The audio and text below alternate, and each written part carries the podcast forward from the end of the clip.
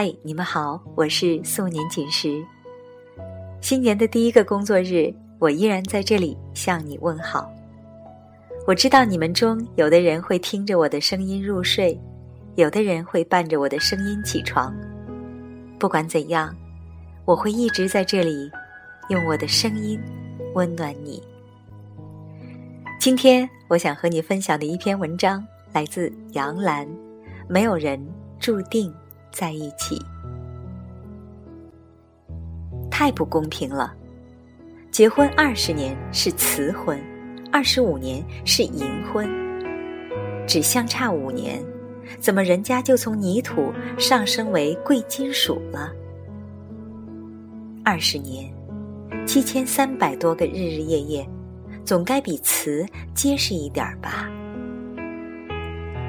在这个节奏快。选择多、压力大的时代，结婚二十年也算是小有成就了。于是，我们决定在家中开个小派对，请上五十位老朋友，有家中的长辈、中学的同学、留学时的好友、多年的合作伙伴，有出双入对的，也有至今单身的，大家。聚一聚，乐呵乐呵。婚姻是人类发明的一种社会制度，合理但不完美。奥斯卡·王尔德曾经说过：“人生就是一件蠢事接着另一件蠢事而来，而爱情就是两个蠢东西相互追来追去，相互追来追去二十年。”你说得多累呀！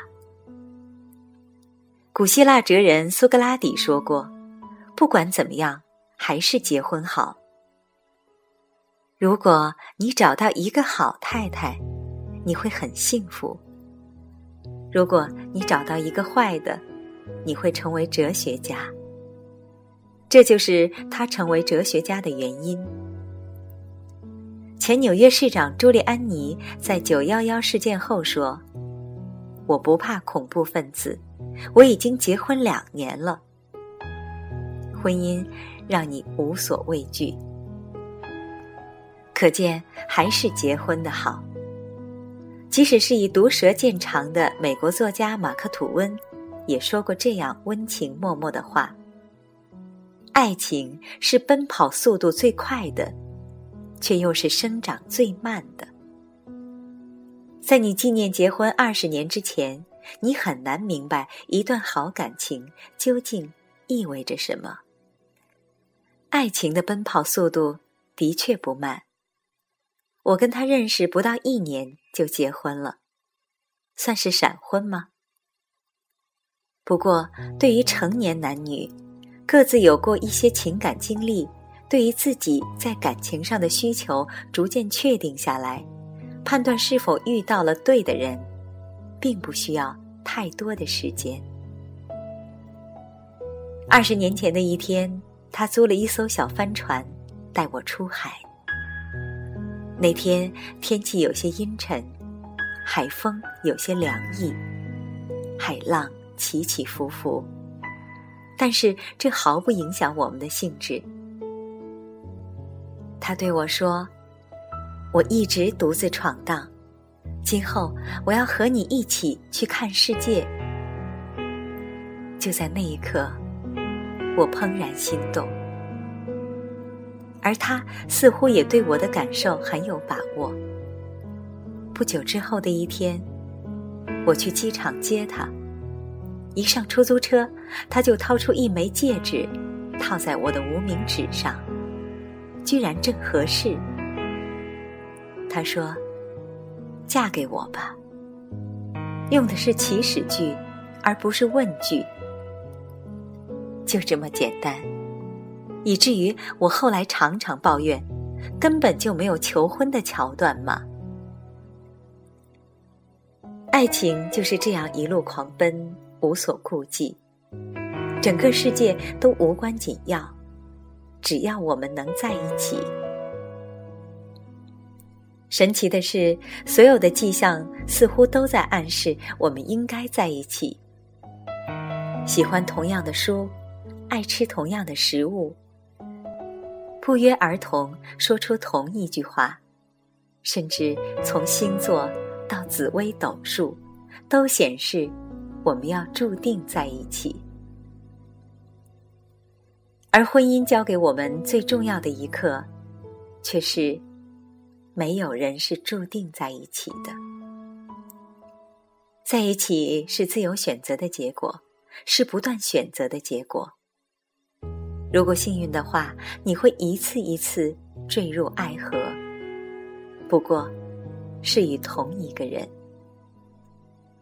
据说，即使是人们眼中最完美的夫妻，一生中也起码有两百次有过我要离婚的念头。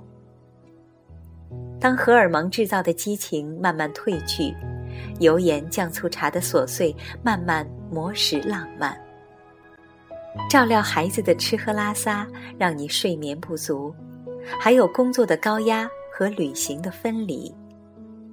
当你期待对方懂你的时候，不自觉地提高了嗓门，为了不同意见争吵得面红耳赤，或是说了不该说的话。在感情处于低谷时，帮助我们的不是什么注定在一起的意向，而恰恰是我们本是独立自由的个体。如果不是因为相爱，就不会也不必在一起。如果你把婚姻看作围城，还天天蹲在门口看守着，那么城里的人就难免成了囚徒。如果你把城门的钥匙交给对方，他留下来的原因是因为他愿意。这围城就成了遮风避雨的家，无论走多远，他都会回来。如果你爱他，就给他自由和快乐。自由的人才适合谈情说爱。我们真的一起去看世界了。足迹遍布四十多个国家，即使是带着老的、小的一大家子，我们也会营造属于两个人的特殊时刻。在南太平洋的白沙滩上漫步，在圣彼得堡的涅瓦河旁喝着咖啡度过白夜，在意大利阿马尔菲海岸的悬崖上眺望地中海。在印度泰姬陵的水池边欣赏白色宫殿的倒影，在马赛马拉大草原的早晨看薄雾中的象群，在阿尔卑斯雪山下听贝多芬的交响乐，或是在欧洲最西端葡萄牙里斯本的罗卡角诵读石碑上的诗文，路止于此，海始于斯。不同的风景点亮我的眼神，我也用这眼神发现熟悉又新鲜的他。钱钟书曾经说过：“如果你爱一个人，那就和他去旅行；如果旅行后你们仍然相爱，那就结婚吧。”旅行最能考验一个人的品性和两个人的配合程度。旅行中的小小冒险，也给二人世界带来难忘的记忆。有一次，我们去南非旅行，他预定了一个帐篷旅馆，就驻扎在自然保护区的河岸上。夜晚来临，鳄鱼拍打着河水，河马的咆哮就在耳边，大象悉悉索索的吃着帐篷外的树叶。与我们只隔着一层帆布，我们关掉灯，屏住呼吸，等待他们踏着沉重的脚步走远。第二天早晨，我们吃过早饭，返回帐篷时，一只大个头的野猪与我们狭路相逢。它晃动着两只獠牙，打量着我们。吴征一把抓住我。把我挡在他的身后，嘱咐我不要慌，慢慢后退。我们给野猪让开一条道。那家伙看我们既无恶意，也不慌张，似乎也定下心来。对峙了好一会儿，就大摇大摆的走开了。这段遭遇让我们兴奋了好几天。最浪漫的事，那就是周游世界后回到家里，泡一杯热茶，摆一盘瓜子，舒舒服服的看碟。金窝银窝，还是自家的小窝好啊！婚姻当然不只是游山玩水、卿卿我我，情人节的玫瑰和纪念日的礼物都曾带来美好的回忆，而比这些更长久的是共同的成长。有一种观点我很认同，那就是最好的关系是让双方都有机会成为更好的自己。如果没有吴征。我不会成为今天的我，而他在我挣扎于做一个节目主持人却不能掌握节目品质的时候，鼓励我学习当一名制片人。是他在我决定回国发展的时候放下美国已有的生意，陪我一起回国重启炉灶。当我遭受谣言攻击，他抬起我的下巴说。你只要做一只高高飞翔的鸟。为了我的要强和任性，他必须接受一个不会煮饭还常常出差的老婆，还有娶一位公众人物所带来的种种不便，包括经常有人介绍他为杨澜的先生。婚姻中的两个人的关系是多重的，恋人、朋友、亲人。有时甚至还会有父亲和母亲的角色。无论我们给这个世界一张多么坚强的面孔，在家里我们可以放松下来，不怕暴露自己的恐惧、脆弱和挣扎。我们能够给予彼此的也是多重的，比恋爱时关系丰富的多。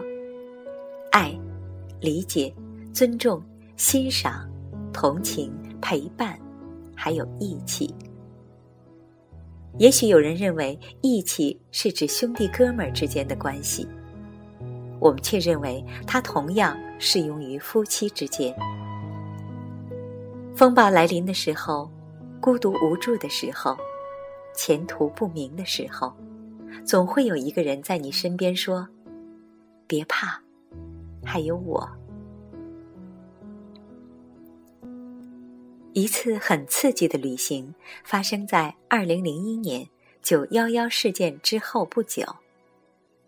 吴征作为那一年国际艾美奖颁奖晚会的联席主席，计划赴纽约参加典礼。我劝他不要去了，恐怖袭击还有可能发生，万一发生危险怎么办？但吴征坚持要去。一是为了表达对纽约人的道义支持，二来这也是华人媒体第一次在国际电视舞台上以这样的身份出现，广受关注，不能让别人小看我们的胆色。那我陪你去。我见他态度坚决，就这样决定。那一次旅行前，我们写好了遗嘱。飞机起飞时，我们紧紧握着对方的手，闭上眼睛，轻轻的祈祷。二零零八年五幺二汶川地震发生后的第五天，我带领包括心理学家在内的十几人，随全国妇联的救援队伍，去都江堰、德阳、绵竹等重灾区。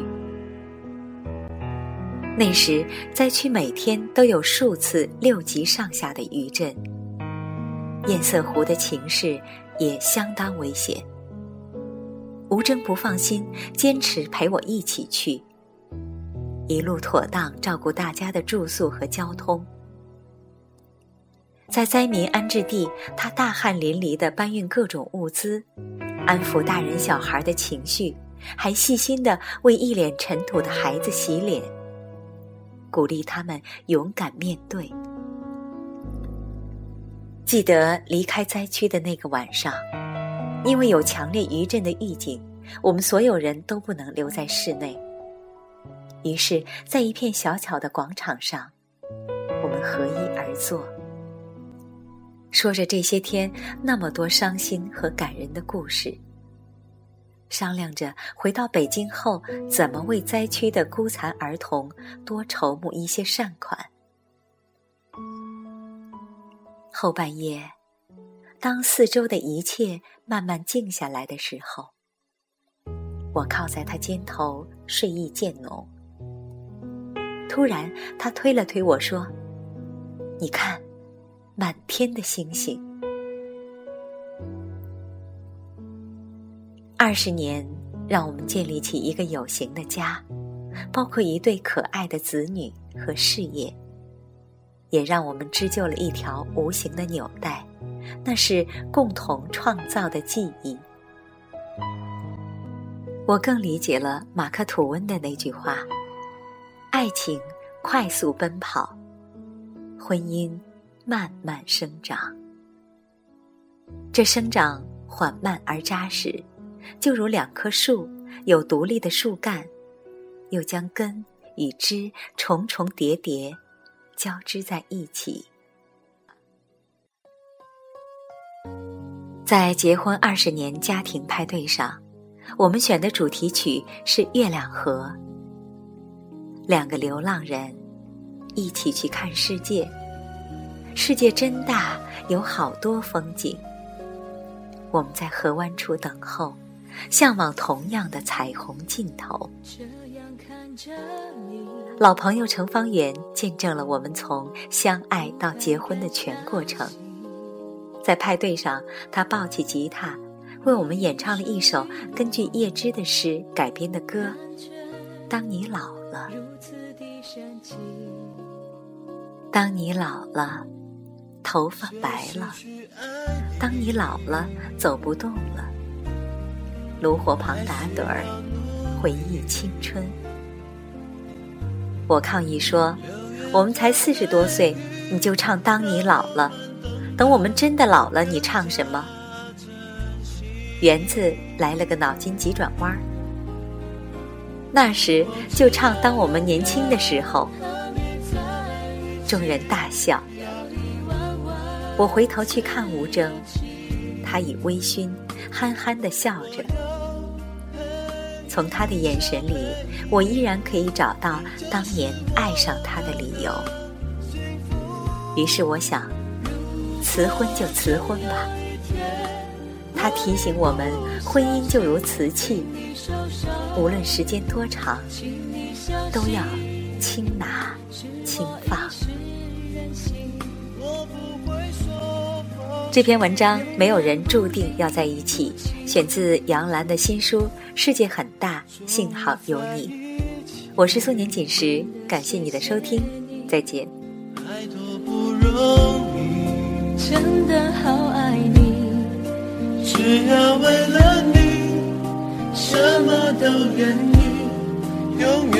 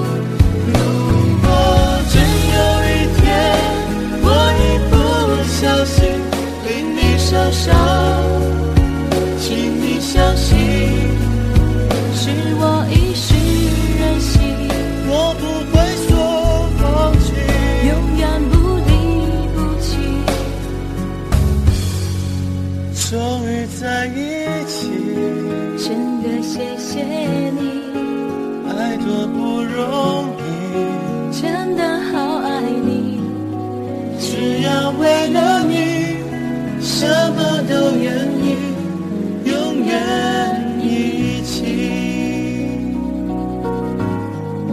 只要为了你，什么都愿意。